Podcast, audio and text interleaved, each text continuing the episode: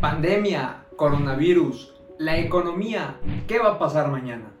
Son algunas de las cosas que estoy seguro que te causan ansiedad o te han causado ansiedad en algún momento. Pero ¿qué es la ansiedad? ¿Para qué sirve? Y estoy seguro que la has escuchado últimamente. Todos estamos ansiosos. Si te muerdes las uñas, te jalas el cabello, explotas, te cuesta trabajo dormir, comes mucho, son algunos de los síntomas que genera la ansiedad. Pero ¿qué es la ansiedad específicamente?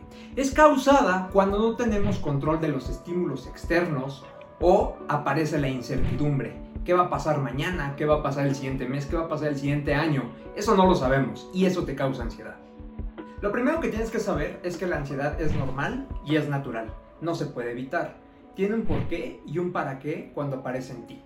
La ansiedad tiene dos vertientes. La primera te llevará a paralizarte la segunda te llevará a la proactividad y autorreflexión. ¿Qué significa esto? Cuando aparece la ansiedad, aparecen algunos pensamientos catastróficos. Y eso te lleva a analizar si realmente estás accionando de manera correcta, según tus intereses.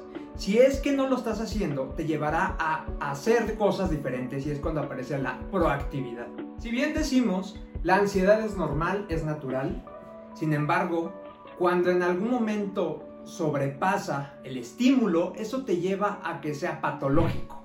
¿Y a qué me refiero con esto?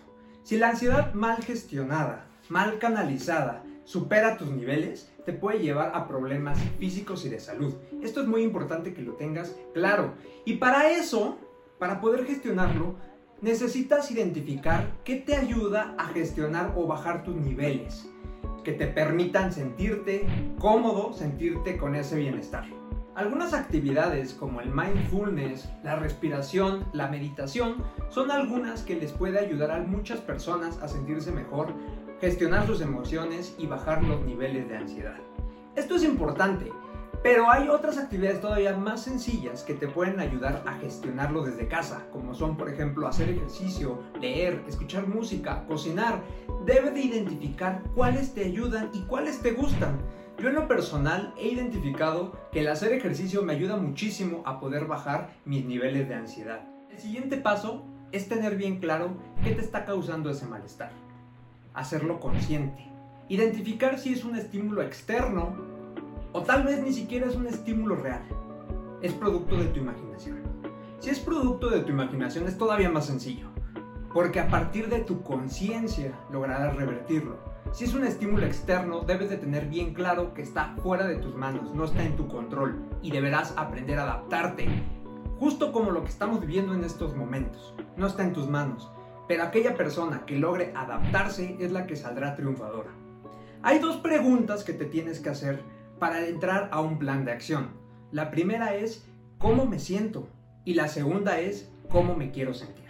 Tú identificando el presente y el futuro te permitirá darle vuelta a esta situación.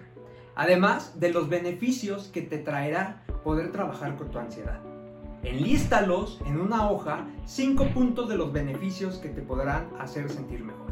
Teniendo todo ese plan de acción, te aseguro que cambiará poco a poco el cómo ves las cosas y el cómo te sientes en el día a día. Recuerda que en esta vida todo necesita de constancia. Si solamente lo haces un día o una semana, no verás resultados es importante que día a día lo vayas haciendo y lo vayas mejorando y verás resultados en tus relaciones interpersonales, en tu cuerpo y en tu mente. Mi nombre es Gerardo Franco y espero que te haya gustado este video y sobre todo lo pongas en práctica y te funcione. Si tú crees que alguna persona necesita verlo, etiquétalo, compártelo, dale like y suscríbete a mis redes sociales. Recuerda, mente y cuerpo en sintonía.